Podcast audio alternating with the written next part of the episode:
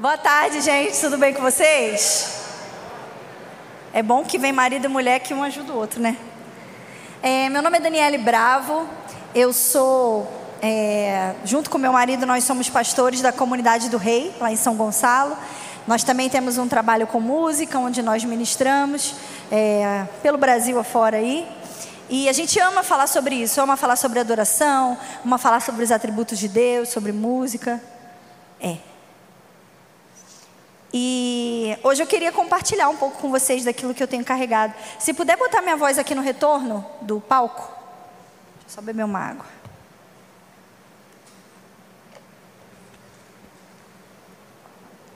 Eu torci o tornozelo nas férias. Estava passeando de barco.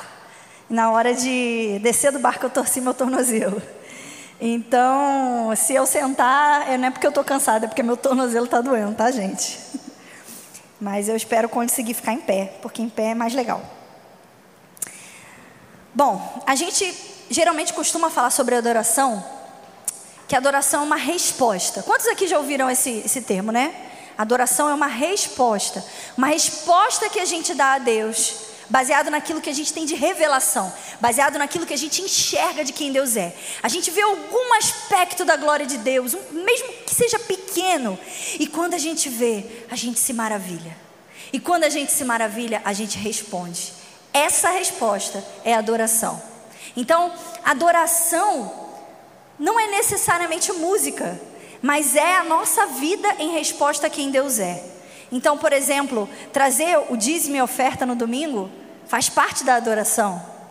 Um, tratar bem as pessoas, o seu marido, a sua esposa, os seus pais, é um ato de adoração a Deus quando você faz isso. É baseado no entendimento de que você teme a Ele, você o ama e por isso a sua vida é uma resposta a quem Ele é. E cada vez que a gente tem mais revelação de quem Deus é, mais resposta a gente dá e mais parecido com Jesus a gente se torna. Então, esse é o sentido amplo de adoração. Eu costumo dizer que a adoração tem dois sentidos: o amplo e o restrito. O restrito é aquilo que a gente faz aqui no culto. Mas hoje eu não queria falar sobre adoração com vocês. Eu queria falar sobre louvor. Louvor é diferente de adoração, embora seja um pouco parecido. Você já parou para pensar nisso? Que o louvor é diferente de adoração? O louvor é um aspecto dentro da adoração. Quando você louva, você também está adorando. Mas ele é um aspecto dentro da adoração. Louvor é uma resposta física. Pode ser com as nossas palavras, pode ser com o nosso corpo, pode ser pulando, dançando, cantando no culto. Mas louvor necessariamente é uma resposta física a Deus. Então, não tem como louvar sentado. Não tem como louvar de boca fechada. Não tem como louvar na mente. Porque louvor exige algo físico. Todos vão perceber que você está louvando. Mas o Fábio vai falar um pouco mais sobre isso à noite. Eu não quero dar spoiler da palavra dele. Então a minha palavra é um pouco mais sobre essa resposta. Eu quero trabalhar com você o seguinte: cada ato de louvor é uma resposta a uma característica de quem Deus é. Cada ato de louvor. E conforme a gente vai falando sobre quem Deus é, a gente vai se maravilhando e a gente vai se enchendo dessa revelação. Então, o louvor adequado provém de uma revelação adequada. Vocês já participaram de cultos onde. Vamos ser sinceros aqui. Você já participou de um culto frio? Tipo assim, você saiu do culto assim, meio se sentindo estranho, sabe? Nossa, o culto hoje foi frio é, parece que as pessoas não entendiam o que estava acontecendo. O que será que falta nesse ambiente? Para que as pessoas não correspondam ao louvor da maneira adequada. Muitas vezes falta a revelação adequada. Esse é um dos pontos. Então, eu queria falar um pouco hoje sobre essa revelação. Sabe, um princípio muito importante para a presença de Deus vir sobre um ambiente e aí, gente, entenda, eu não estou falando da onipresença dele. Deus está presente aqui, Deus está presente em todo lugar. Eu estou falando da presença manifesta dele. Quando ele decide, por graça e por vontade, manifestar a sua presença no ambiente. Muitas vezes a presença de Deus não se manifesta porque nós quebramos o princípio da concordância. Nós estamos cantando 100 pessoas cantando, levantando as mãos para 100 deuses diferentes. Cada um adorando ao Deus da sua própria cabeça. Cada um adorando ao Deus que criou na sua própria mente, que não é o Deus da Bíblia. Então, para que nós possamos dar a resposta adequada, juntos, em unidade, nós precisamos ter a revelação adequada. Sabe no momento aqui de louvor, quando a gente estava cantando sobre Jesus? Parece que o ambiente se encheu, né? Da revelação de quem ele era. E aí o Fábio subiu e, e leu um texto. Parece que o ambiente foi tomado por uma só revelação. A gente não estava mais pensando em outras coisas, mas a nossa mente coletiva estava unida em um pensamento, em um aspecto, em uma característica sobre quem Jesus é. Não o Jesus da nossa mente, mas o Jesus da Bíblia. Então, é um erro muito comum, por exemplo, se eu tive um pai mau, um pai ruim, eu transferi esse, esse, esse pensamento, essa paternidade para Deus. Então eu começo a achar que Deus é um pai exigente, um pai bravo, um pai que não vai me dar coisas boas, sabe? Isso é muito sutil. Quantas vezes você já pensou assim, nossa, queria tanto um. Vai, fala uma coisa fútil aí, tipo. Queria tanto um iPhone novo. A gente acha que é válido só orar por cura, né? Por cura de alguém que está com câncer, ou orar pela volta de Jesus. Mas as coisas ordinárias da nossa vida. Ah, eu queria tanto um iPhone novo. Vou pedir a Deus. Ah, não, você é muito bobo para pedir a Deus. Deus tem coisa mais importante para fazer. Ele não vai me dar isso. Então a gente começa a pensar que Deus é um pai ocupado. Uma revelação pequena de quem Deus é. Então, quando a gente vem louvar a Deus, a gente vem com essa mente sobre Deus, sobre quem Ele é. Que Ele está muito ocupado. Ele não vai ouvir o meu louvor. Então, assim como esse exemplo, a gente tem vários outros exemplos de maneiras erradas de se pensar sobre quem Deus é na nossa mente. Então, a gente precisa alinhar as nossas expectativas e alinhar a nossa adoração, para que a presença dele venha sobre esse lugar. Amém? Então, por exemplo, outro exemplo. Às vezes, o ministro de louvor puxa canções de alegria no culto. E aí, canção de alegria, você imagina o quê? Galera pular, que nem esse meu amigo aqui. Mas a igreja não corresponde à canção de alegria. Tá cantando e ele vem. E ele vem. E tá todo mundo assim, ele vem. Ele vem. O que será que está faltando nesse ambiente? Está faltando ver. Mano, depois de você ouvir uma pregação sobre a volta de Jesus, você cantar Ele vem, tem um outro sentido.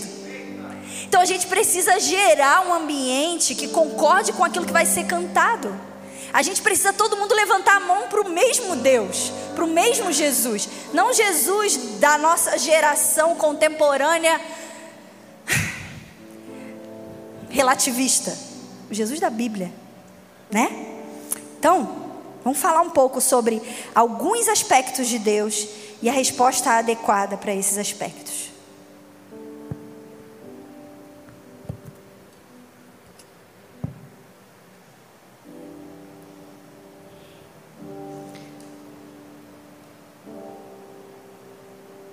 Esse negócio aqui está caindo.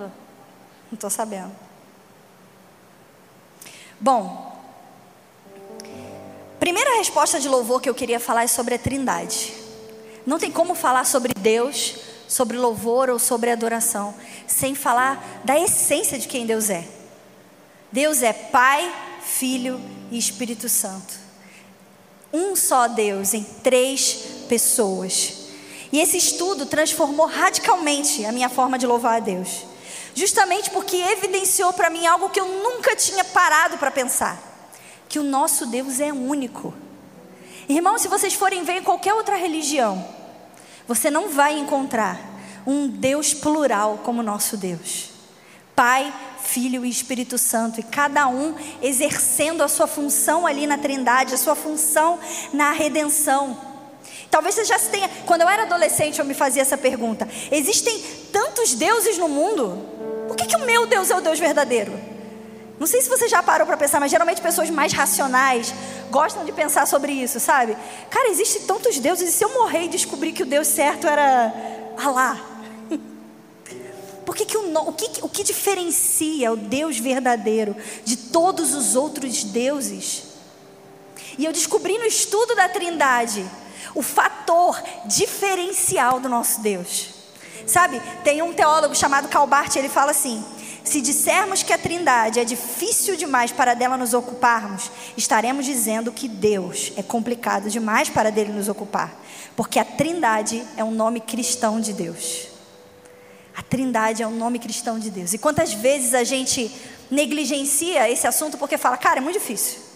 Né? Se algum amigo seu da faculdade, do seu trabalho, se algum parente da sua família perguntar, cara, mas que negócio é esse de trindade? De Deus é um em três pessoas, como é que é isso? Você vai saber responder? Você vai pensar, cara, isso aí é uma coisa muito complicada, eu não sei explicar sobre isso, o pastor lá vai falar, mas eu não entendo.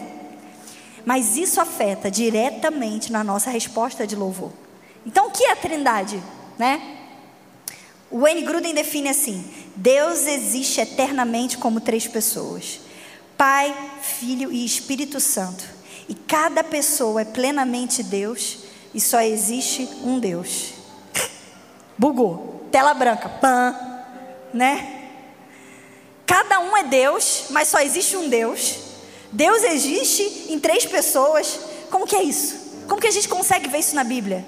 Bom, a gente pode lá, você pode abrir comigo em Gênesis 1 que diz assim: Façamos o homem a nossa imagem e a nossa semelhança.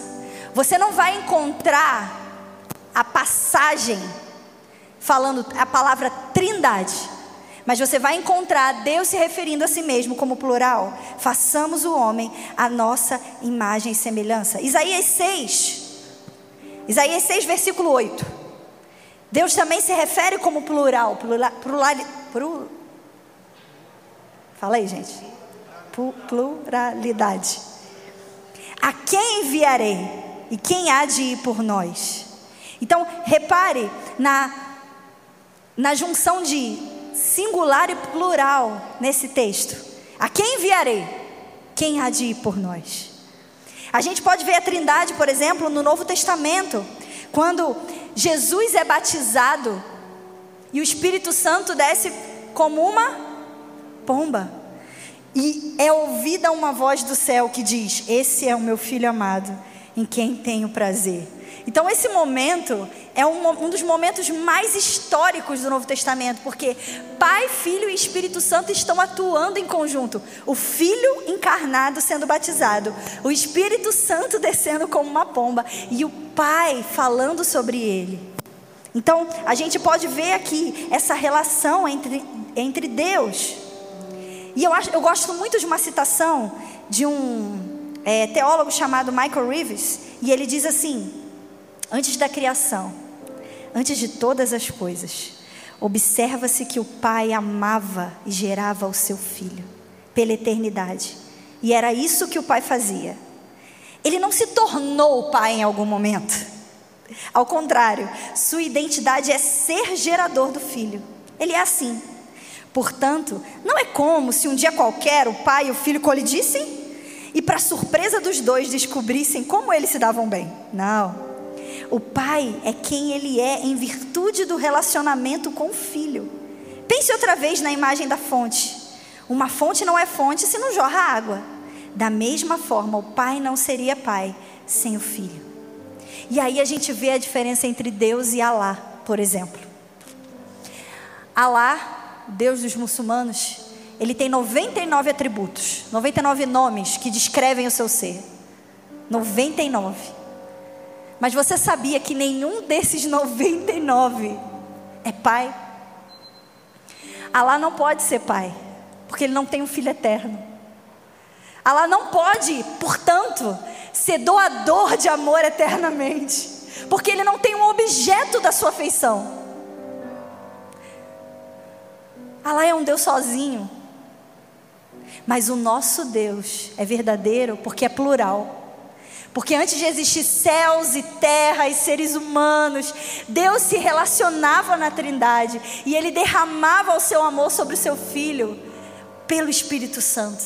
E essa relação existia antes de qualquer outra coisa, antes de tronos, antes de anjos, antes de seres celestiais. E esse amor trinitário se derramou sobre nós. Nosso Deus é verdadeiro, porque Ele é o único que é amor desde a eternidade, desde antes de nós existirmos. Ele é Deus. E esse Deus trabalha para que nós possamos nos achegar a esse lugar onde Ele habita. Sabe, a, luz a Bíblia diz que Ele habita na luz inacessível. É um lugar santíssimo, um lugar de comunhão. Mas Ele mesmo arrumou um próprio jeito de nos fazer entrar nesse lugar.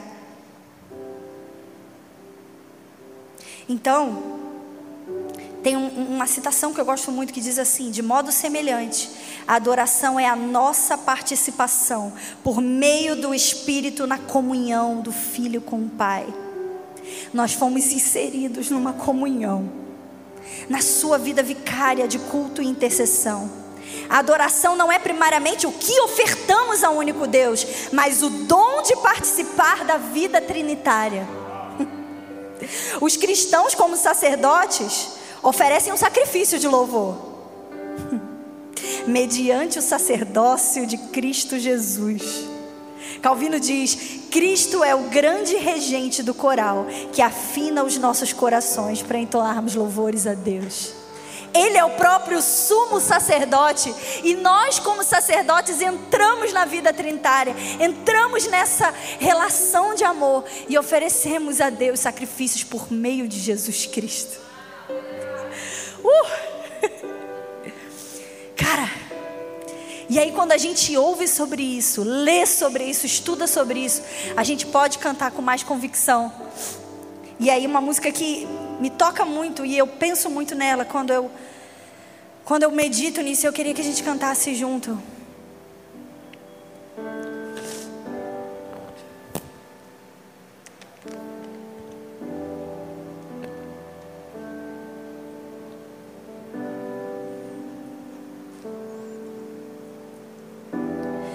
Pai, eu quero contemplar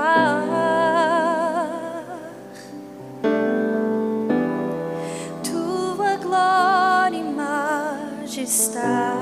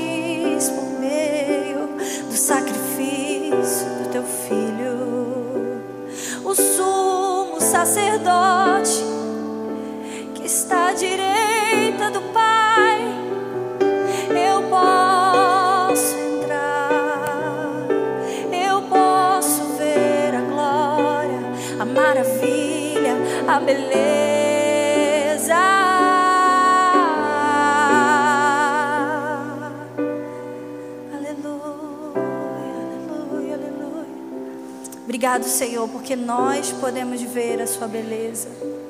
Obrigado porque o Senhor nos faz participar dessa comunhão eterna e é isso que nós vamos fazer todos os dias da nossa vida. Obrigada, Senhor. Traz mais revelação a nós nesse tempo, Pai. Amém. Então, quando a gente canta baseada numa revelação que a gente tem, a coisa é diferente. E o louvor é uma resposta a essa revelação. Segundo tema aqui é o louvor como resposta à transcendência e imanência divina. Pode parecer um nome muito difícil, mas é, um, é algo relativamente muito fácil de entender. Então, Deus é transcendente. Isso significa que Ele está muito acima da realidade criada. Ele é independente e não se encaixa em nenhuma categoria humana. Já ouviu essa frase, irmãos? Deus precisa de nós. Deus não precisa de nós. Deus quis trabalhar em parceria com o homem, mas Ele é muito transcendente. Irmãos, para Deus não existe as nossas categorias de tempo e espaço. Já parou para pensar nisso? Que o tempo para Deus é diferente que o tempo para o homem? Que o espaço para Deus não é a mesma coisa que o espaço para o homem? Você já parou para pensar que Deus vê passado, presente e futuro com igual realismo? Ou seja, aos olhos de Deus, 2022 e 1945, final da Segunda Guerra Mundial, passa diante dele com igual realismo. Sabe aquele filme Clique? Deus é o dono do controlezão. Ele tem poder sobre o tempo, porque ele está acima dele. Ele criou o tempo como nós o conhecemos. Ele é transcendente. E é por isso que às vezes a gente conversa com algumas pessoas e elas falam: "Nossa, Deus, Deus é muito grande, ele não se importa com os nossos seres, com os seres humanos. Ele não se importa com os nossos problemas." Com certeza você já ouviu alguém falar: "Nossa, eu acredito que existe uma força.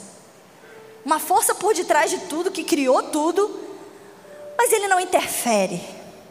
Porque ele é muito grande, ele transcende." É uma, é uma energia superior. De fato é verdade, Deus é transcendente.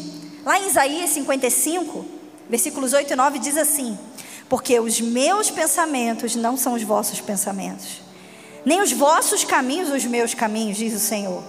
Porque assim como os céus são mais altos do que a terra, assim são os meus caminhos mais altos que os vossos caminhos, e os meus pensamentos mais altos do que os vossos pensamentos. Jó, no capítulo 11, versículo 7, diz assim: Porventura alcançarás os caminhos de Deus? Chegarás à perfeição do Todo-Poderoso? Deus é grande. Quantos aqui já leram o livro de Jó? E Jó começa a sofrer e começa a questionar coisas sobre Deus. Mas no capítulo 38, Deus fala com Jó. E aí, meu irmão, ele vem e fala: Onde você estava? Onde você estava, Jó? Me responde. Quando eu criei os limites da terra. E aí ele mostra, versículo após versículo, a sua grandeza. E Jó se sente pequeno e percebe que não conhecia Deus, só conhecia de ouvir falar. Então Deus realmente é muito grande. Deus está acima do tempo, Ele é eterno, não tem começo e não tem fim. Sabe, eternidade não é sobre um tempo muito grande, não é sobre uma quantidade muito grande de tempo.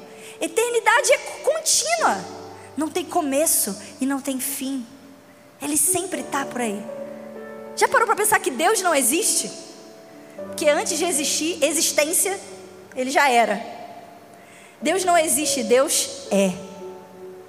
Deus é e de certa forma ele é incompreensível porque a nossa mente nunca vai conseguir esquadrinhar o quão grande ele é. Mas além dele ser transcendente, ele também é imanente. Graças a Deus por isso. E a imanência de Deus diz respeito à sua capacidade de, mesmo sendo tão grande, conseguir se relacionar com a sua criação, conseguir encher a sua criação, conseguir encher a própria terra, conseguir revelar-se à sua criação. Lá em Jeremias 23, 24 diz assim: Esconder-se alguém em esconderijos de modo que Deus não veja? Porventura, não encho eu os céus e a terra? Então, esse mesmo Deus que transcende o espaço, ele enche todas as coisas. Ele observa, ele se importa, sabe? Não tem para onde fugir dele. Jó 34, 14 diz: se ele, puder, se ele pusesse o seu coração contra o homem e recolhesse para si o seu espírito e o seu fôlego, toda a carne juntamente expiraria e o homem voltaria para o pó. Se Deus simplesmente puxasse o ar, o fôlego de vida de volta, todos nós morreríamos. Então Deus não é um Deus que nos abandonou a nossa própria sorte. Ele é um Deus que intervém, é um Deus que interfere, ele gosta de se revelar. A palavra de Deus fala que os ímpios são indesculpáveis, porque tudo que podemos conhecer sobre Deus está estampado na sua criação. A própria criação dá testemunho de quem ele é cada árvore, cada folha, cada, cada animal, sabe, dá testemunho do arquiteto da criação, daquele que criou todas as coisas. Então ele é transcendente, mas ele também é imanente. E porque ele é imanente, nós podemos nos relacionar com ele. E porque ele é imanente, ele não está preocupado somente com o destino do cosmos, mas ele se preocupa com o destino de cada vida cada fio de cabelo que cai da nossa cabeça. Esse é o nosso Deus. Esse é o Deus verdadeiro, esse é o Deus da Bíblia, esse é o Deus que os cristãos precisam conhecer, porque quando a gente conhece quem é esse Deus, a nossa vida é transformada. A nossa vida é transformada. A relação equilibrada entre transcendência e imanência está exposta em toda a criação e na Bíblia. Tem um salmo que eu amo, e ao Salmo 113. Olha que legal, ele diz assim: ele fala sobre a transcendência e depois sobre a imanência de Deus. O Senhor está exaltado acima de todas as nações, e acima dos céus está a sua glória. Então, isso fala sobre a transcendência ou imanência? Transcendência. Quem é como o Senhor nosso Deus, que reina em seu trono nas alturas? Mas se inclina para contemplar o que acontece nos céus e na terra. Ele levanta do pó o necessitado e ergue do lixo o pobre, para fazê-los sentar-se com os príncipes, com os príncipes do seu povo. Dá um lar a estéreo e faz dela mãe de muitos filhos. Aleluia. Esse é o nosso Deus. Transcendente, mas imanente. Ele é soberano. E aí tem uma música que eu queria cantar, que é uma resposta de louvor a isso. Tu és soberano sobre a terra, sobre os céus, tu és absoluto.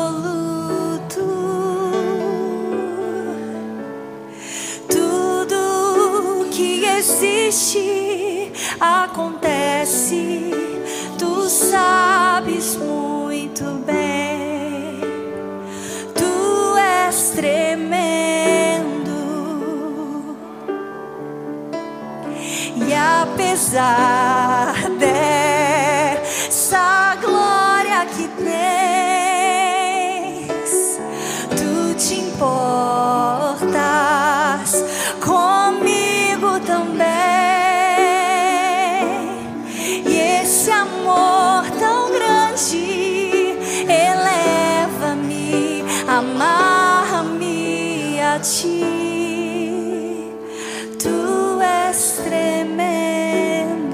tu és soberano. Tu és soberano sobre a terra, sobre os céus, tu és Senhor. Absoluto.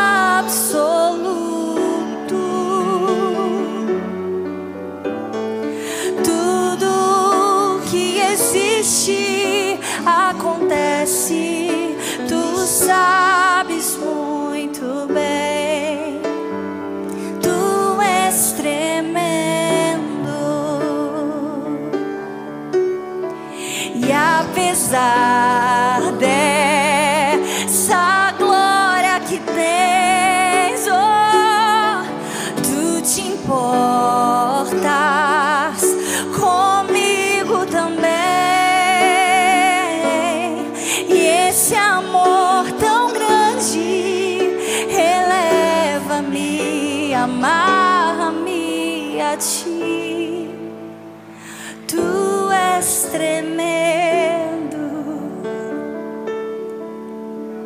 Obrigada, Jesus. Tu és tremendo, Senhor.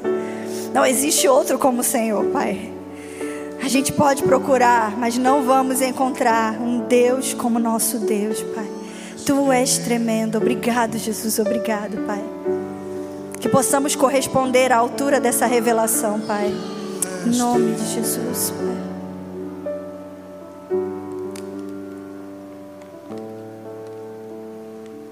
Terceiro aspecto que eu queria compartilhar com vocês, uma resposta à santidade de Deus. Diante de tantos atributos que eu poderia falar aqui nessa tarde, um dos atributos mais cantados na igreja é a santidade de Deus. Quantas músicas a gente consegue se lembrar que fala santo, santo, santo? Muitas vezes o líder de louvor começa o período de ministração já falando: Deus é santo, santo, santo, santo. E aquele meio, aquele período assim que o louvor está começando, a gente ainda não se conectou. E muitas vezes, vou confessar aqui para vocês, Muitas vezes, quando eu ouvia isso na igreja, santo, santo, santo, Deus é santo, a minha mente ficava infrutífera, assim, passava um, um branco. Tá, o que, que é ser santo? Que, que isso significa para mim, sabe? Quando eu canto que Deus é santo, o que, que eu estou dizendo? A minha mente não pensava em nada. Então eu não conseguia corresponder. Santo, Deus é santo. Tá, Deus é santo significa que Ele é puro, que Ele é separado. Só isso. O que significa Deus ser santo? Então, quantas vezes você já cantou Santo, Santo, Santo com a sua mente vazia? O que, que vem na sua mente quando você canta que Deus é santo? Bom, a palavra hebraica para santo significa kedosh, que significa separar, cortar, retirar do uso comum. Então isso dá uma pista para a gente, né? Por exemplo, as vestes sacerdotais no templo eram santas, eram separadas. O lugar específico para a preparação do sacrifício era separado, era santo. Os vasos usados no templo eram santos. Mas quando a gente se refere à santidade de Deus, a gente está falando sobre aquele que é distinto de qualquer outra coisa criada. A gente acabou de falar sobre a transcendência dele. Então, é muito além da sua criação, ele é distinto, diferente de qualquer outra coisa. Ele não se assemelha e não pode ser comparado à sua criação. Ele é muito além dela. Esta característica do ser de Deus, nós damos o nome de santidade majestosa, e é um atributo incomunicável. A santidade que só ele tem. Ele é totalmente separado, não existe outro como ele. Ele é eterno, ele é onipotente, onisciente. Ele habita na luz inacessível. Isso fala de uma pureza enorme. A gente pode ver lá em 1 Samuel, capítulo 2, versículo 2, que diz assim: Não há ninguém santo como o Senhor, não há outro além de ti, não há rocha alguma como nosso Deus. Em Isaías 6, o profeta Isaías tem um encontro com a santidade majestosa de Deus e ele cai e fala: Ai de mim que sou impuro. Quando ele vê a luz, ele vê as trevas em si mesmo. Quando ele vê a santidade desse Deus, ele se dá conta da sua pequenez e ele diz: Ai de mim, eu sou impuro. Eu acho muito interessante quando Deus se apresenta a Moisés e manda Moisés falar com Faraó e com os israelitas que Deus tinha enviado ele para tirar eles da terra do Egito. E Moisés pergunta assim: tá, tudo bem, mas quando eu chegar para o seu povo, eles vão perguntar: quem enviou você? Qual é o seu nome? Moisés pergunta para Deus: qual é o seu nome? E é interessante porque Moisés, apesar de ser hebreu, ele vive no Egito e ele tem uma educação egípcia. E no Egito existiam vários deuses. Um Deus para cada tipo de situação. Um Deus da colheita, Deus da saúde. Existiam vários tipos de deuses. Então Moisés queria uma definição para Deus. Você é o Deus do quê? Qual é o seu nome? Porque o nome vai te definir. Mas Deus responde para Moisés: Eu sou. E a palavra no original diz: eu sou, eu estou sendo e eu serei o que serei. Então Deus está dizendo para Moisés: à medida que você caminha comigo, eu vou me revelando mais um pouquinho para você. Eu não sou definido por nenhum nome que você possa pronunciar. Eu sou. Eu estou sendo. Caminha comigo e você vai vendo um pouco mais da minha bondade, um pouco mais da minha santidade, um pouco mais de quem eu sou. Então, esse Deus que não pode ser definido por uma palavra que o nomeie, é um Deus santíssimo, é uma santidade majestosa, a ponto de que ao redor do trono existem seres celestiais que o adoram dia e noite e são cheios de olhos, porque olhos fala de revelação. Então eles têm muitos olhos para poder ver mais, ver mais da sua santidade e dizer: Santo, Santo, Santo. Sabe, para um judeu repetir uma coisa três vezes significa que você está dando muita ênfase, que é algo realmente muito importante. E o único atributo de Deus repetido três vezes na Bíblia é a sua santidade. Deus é santo, santo, santo. E a santidade de Deus também é o único atributo que caracteriza todos os outros atributos. O amor dele é santo, a bondade dele é santa, a justiça dele é santa. Porque não existe ninguém como ele, ele é separadíssimo. Mas existe a santidade de Deus, que é um atributo comunicável que nós também podemos ter. A santidade moral de Deus, que ele derramou através da sua lei.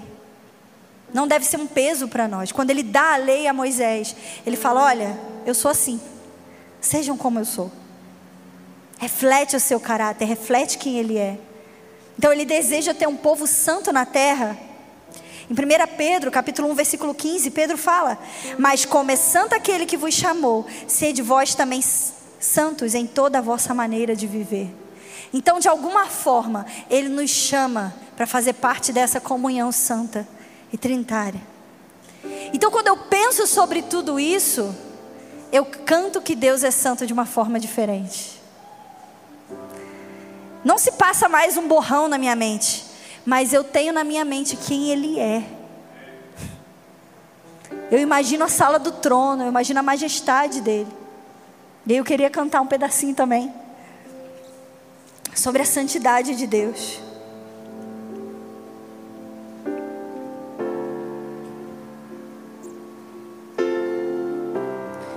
Oh, Jesus, revela a tua santidade aqui, Pai. Só uma dizer. Só uma palavra para descrever. Só uma palavra a dizer. Só uma palavra para descrever.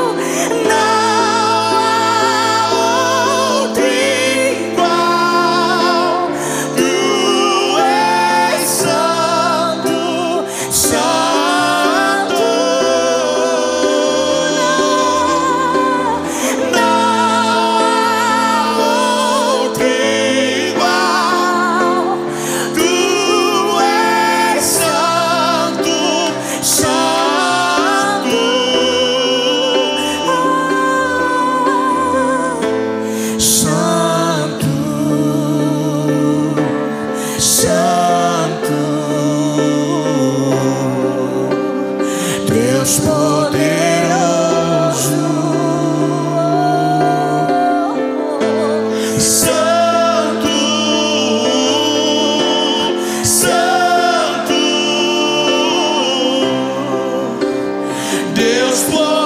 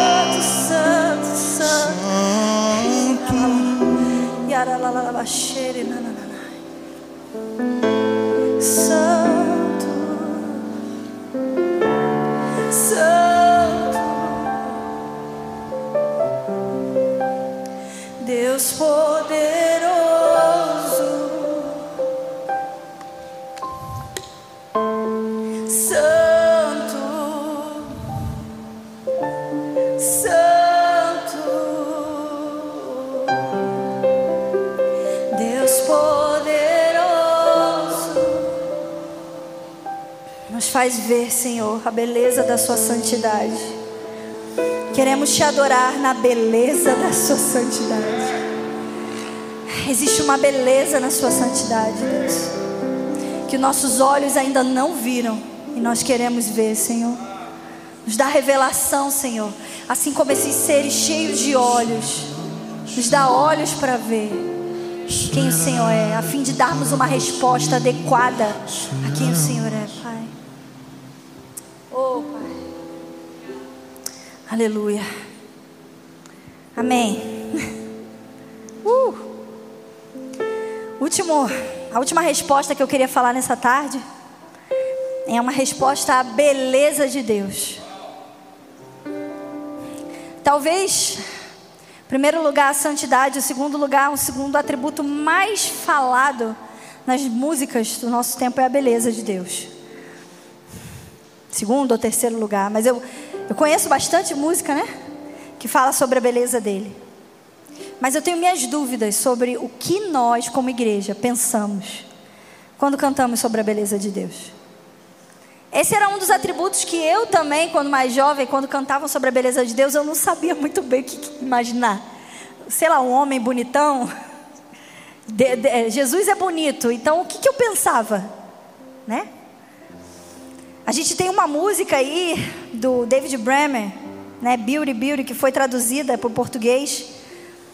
E o Juliano Som gravou, né, um medley, Lindo é e só quero ver você. Essa música invadiu as igrejas do Brasil. Essa música tem 32 milhões 279.881 acessos no Spotify. Talvez uma das músicas mais tocadas aí dos últimos anos, falando sobre a beleza do nosso Deus. Mas Será que nós realmente sabemos o que estamos cantando? Então, o que se passa na nossa mente? Wayne Gruden, um, teólogo, diz que a beleza de Deus é a perfeição, uh, é o atributo divino por meio do qual Deus se revela na soma de todas as suas qualidades desejáveis.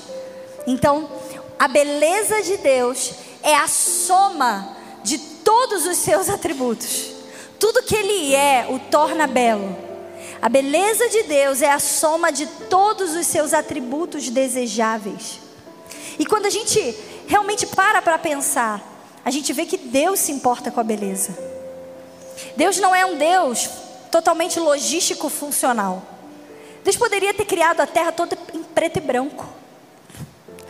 Cada coisa com a sua função, mas sem se importar muito, muito com a estética. Ele poderia ter criado todas as árvores cinzas, todos os animais do mesmo jeito. Mas como Deus é belo e ele transborda tudo que ele é, ele transbordou da sua beleza na terra, então vida começou a se formar de diversas cores, de diversos tons, de diversos tipos. Então toda essa criação dá testemunho de quem ele é. A nossa impressão digital só existe uma, ninguém tem igual. Cada animal tem animal com pelos, animal com escamas, animais com, com carapaças, animais com pele. Até um peixinho que tem uma lanterna assim, ó, ele criou que fica lá nas profundezas do mar. Ele criou cada coisa com uma estampa da sua beleza. Ele colocou a sua beleza no rosto de cada um aqui nessa sala. Ele escancara a beleza todos os dias na nossa janela. Ele se importa com a beleza. A terra é um transbordar da beleza de Deus. E além da estética, a beleza também tem a ver com as qualidades interiores de quem Ele é. Seu amor, sua bondade, sua misericórdia. Tudo isso faz com que Ele seja o mais belo entre os milhares. O mais belo de todos. Beleza não tem só a ver com estética, mas tem a ver com qualidades desejáveis. Já conheceu uma pessoa que você nem achava ela tão bonita, mas você conversou, começou a conviver com ela, você viu que era uma pessoa maneira, uma pessoa legal, uma pessoa bondosa, e daqui a pouco ela se tornou bonita para você. Se alguém chegar para você e falar, pô, fulano é feio, né? Eu falo, não, normal. Seu marido, a sua esposa, seu namorado, você acha bonito, porque tem qualidades interiores que você deseja, que são boas para você. Então Deus é belo. Salmo 19 é um salmo que eu amo e ele fala: Os céus declaram a glória de Deus, o firmamento proclama a obra das suas mãos. O lugar onde Deus habita é bonito. Você já parou para pensar na sala do trono? Fala que tem um arco-íris atrás do trono, um mar de vidro na frente. João viu isso. E ele fala logo no capítulo 1 que esse livro é o livro da revelação de Jesus Cristo. Isso tem a ver com a revelação de quem Jesus é. Ele é o mais lindo de todos. Só no capítulo 1 de Apocalipse a gente pode ver 18 descrições de Jesus. Qualidades que ele tem que ninguém mais tem. Por isso, Paulo disse em Colossenses 2: Esforço-me para que eles sejam fortalecidos em seus corações, estejam unidos em amor e alcancem toda a riqueza, riqueza do pleno entendimento, a fim de conhecerem plenamente o mistério de Deus, a saber, Cristo. Nele estão escondidos todos os tesouros da sabedoria e do conhecimento. Em Cristo estão escondidos todos os tesouros de Deus. A glória e a beleza escondidos, contidos no ambiente em que Deus está, no seu trono, era a maior paixão do rei Davi. Por isso que no Salmo 27,4 ele fala: Uma coisa eu peço, uma coisa eu busco. Não são carros de guerra, não é mais armas para conquistar as nações ao redor. Não não são mulheres. Eu posso ter o que eu quiser. Mas eu vi uma coisa. Então eu só busco uma coisa: contemplar o esplendor da glória de Deus. Se você pegar o contexto do Salmo 27, é um contexto de aflição. A gente tem uma música que se chama Eu Me Lanço, e é baseado no Salmo 27. É um contexto de aflição. Mas chega no versículo 4, ele fala: Uma coisa eu peço. O pau está quebrando aqui atrás. A guerra está acontecendo. Mas eu vi. E quando a gente vê, não tem como desver. Eu busco. E a palavra no original ele fala que é ver como um vidente em estado de êxtase. Ver como vidente em estado de êxtase a glória, a beleza da glória de Deus na face de Cristo. Então nós não adoramos apenas um Deus que é funcional e quer que as coisas aconteçam na ordem histórica correta para ele voltar e tudo ficar em paz. Não. Ele é um Deus que mostra a sua beleza. Ele é um Deus que gosta de nos fascinar, gosta de nos surpreender, gosta de nos envolver nessa beleza. Ele é o mais belo entre os milhares. O meu amado é o mais belo. O meu amado é o mais belo. Tudo que ele é torna ele mais belo e desejável. A sua santidade, a sua imensidão, a independência, a imutabilidade, a misericórdia, a graça, a glória, a fidelidade, a bondade, a paciência, a sua ira, a sua retidão, a sua justiça, a sua sabedoria, o seu conhecimento, o seu amor e a sua vontade são perfeitas e juntas formam algo único, que é a sua beleza.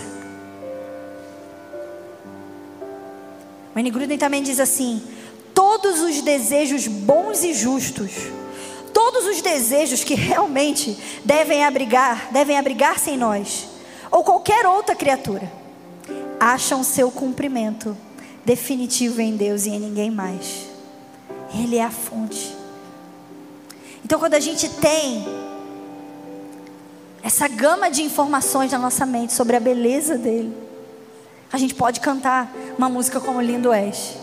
Porque a gente entendeu que não é sobre um tipo físico, que não é apenas sobre uma pessoa, mas é sobre um ser que transborda. E a beleza não é um conceito, a beleza é uma pessoa, porque todos os tesouros estão escondidos em Cristo. E o interessante é que Isaías diz que nele não havia beleza alguma que nos atraísse. Porque Isaías está descrevendo o servo sofredor, o Jesus que foi na cruz, e tomou sobre si o nosso pecado. Quando uma criança faz uma coisa errada, o que, que você fala para ela? Uma criança pequena põe o dedo na tomada. Ou fala uma coisa que não deveria falar. Você fala, para com isso, isso é pecado. Não. Você fala, para com isso, isso é feio. Jesus levou sobre si toda a feiura do mundo. para que nós pudéssemos contemplar a sua beleza.